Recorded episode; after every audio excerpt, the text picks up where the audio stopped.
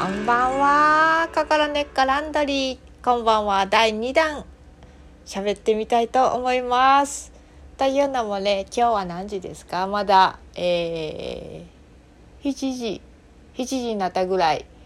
そして私は家に帰ってきておりますのであのまだもう少しこのラジオ配信してなかった分をキャッチアップすべくトークを続けてみたいなと思っております。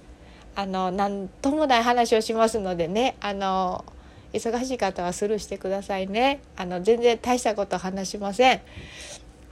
今日はねあの関西弁の面白さ最近感じたあのちょっとした小話をちょっと話してみたいなと思います。言って言ってるそばからちょっと笑ってしまったんですけれどもこの前ねあの駅の前にあるスーパーのエスカレーターを上がったところにたこ焼き屋さんがあるんですけれどもそのたこ焼き屋さんが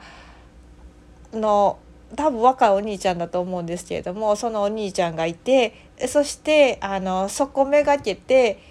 エスカレーターでおばあちゃんが上がってきたんですねそして私はまあそこたまたま通り過ぎてそのエスカレーターに乗ろうとしていたところでちょっと小耳に挟んでもものすごいああ関西やなと思ったトピックスだったんですけれどもその若いお兄ちゃんがそのおばあちゃんを見るなりに「ああ久しぶりやねどないしとったか考えてたんよ」と最近「久しぶりやねどうしてたの?」なんて言ったらもうおばあちゃんは「もうあんたんとこのたこ焼き買いに買いに来るのにも命がけやわというふうに言ってはったんですね そしたらそのそれを聞いた若い子が「もうそんなん言ってもらうめっちゃ生きがいになるやん」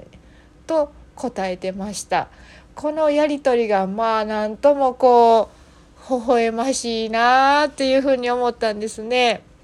ま、おばあちゃんはエスカレーターでこう上がっていく時になんかこう急いでそのたこ焼き屋さんの方に行こうとするそういう感じがあって、まあ、エスカレーターに乗ってるからとこう駆き上がってるわけじゃないんですけれどももう気持ち的には駆き上がってる感じだったんですよねそして命がけでやってきたでというね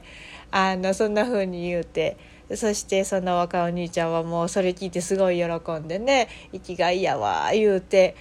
でまあそこから普段のあの普段通りのあの近況報告なんかがあったんですけれども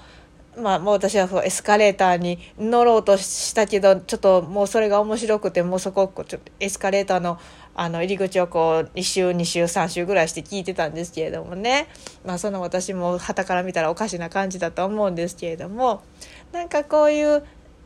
何て言うのか街の中で繰り広げられる会話っていうのがまあ、関西は結構あるなと思うんですね。神戸は結構あの下町だったらねすごくあるし、まあ、大阪なんて誰と喋ってもやっぱ面白いところがあるのでなんかこの知らない人まあそのたこ焼き屋のお兄ちゃんとおばあちゃんはね、何度も顔見知りになってるんですけれども例えばこう道行く人同士で今まで会ったことなくてただすれ違うだけでなんかこう打ち解き合ったりとかお話ししたりとかって、まあ、結構あったりするんですけれども私がびっくりしたのはそのロシアに行ってた時に今まで知らなかった人同士がもう30分も40分も1時間もものすごい語り合ってるというね特に男の人同士がものすごい喋ってるっていうのを結構目の当たりにしたんですね。うわおしゃべりすおしゃべり好きなんやなと思ってね。まあこんなラジオで一人でね電話に向かって喋ってる私もおしゃべり好きなんやないうことになるんですけれどもまあこの知らない人同士がダーッと喋れるってでもそういうことをする何て言うのかな何て言うか井戸端会議とかこう屈託なく触りなんかこう気軽におしゃべりするって多分人の心にすごく健康なことだと思うんですよね。トルコに行った時もこの喫茶店にいるのがおじいちゃんというかおじちゃんがたくさんいててそこでなんかお茶をねしながらあの紅茶を囲みながらねなんか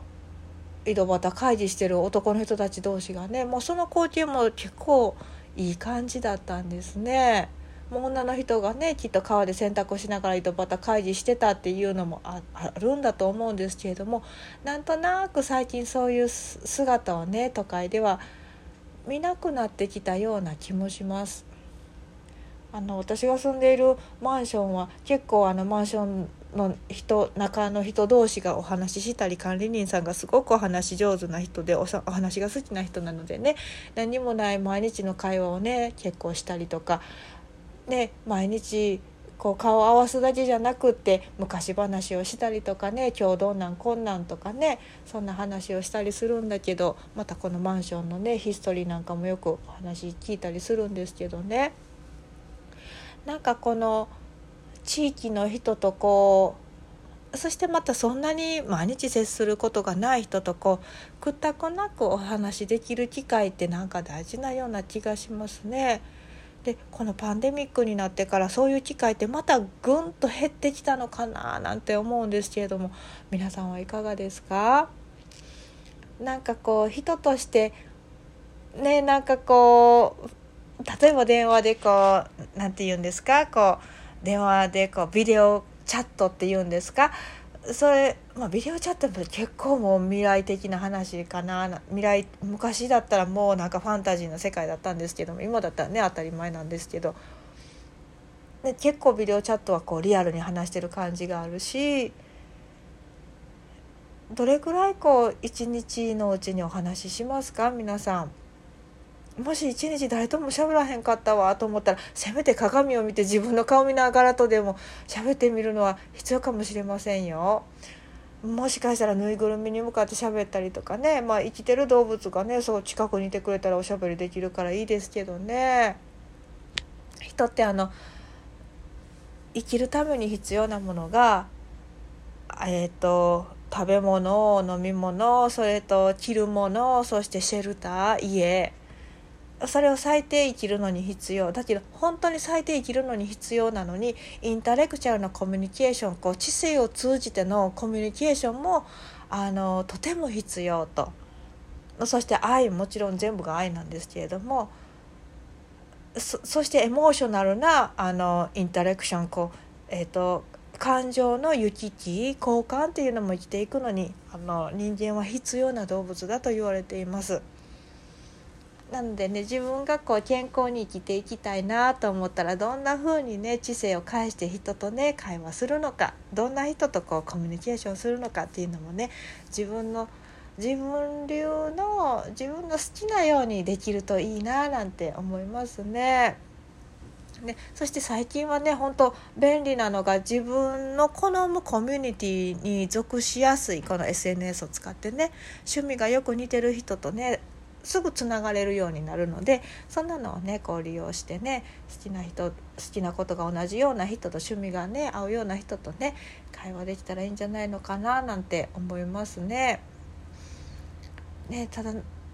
SNS こうバーチャルの世界だけでこう相手の顔がわからないところでコミュニケーションしてるとねちょっと怖いものもありますからねやっぱり相手の顔が分かるところでねあのリアルなコミュニケーションができるっていいないいんじゃないのかななんて思いますね。そしてまたねあのこのパンデミックがねスムーズにね移行していってまたあのいろんな人が気軽に井戸端会議できるようなね、まあ、神戸の街はみんな全然やってますけどね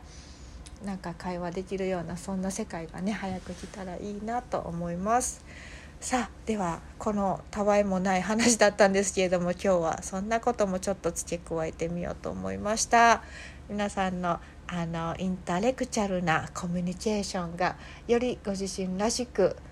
あの荒れるように願っております。ではでは。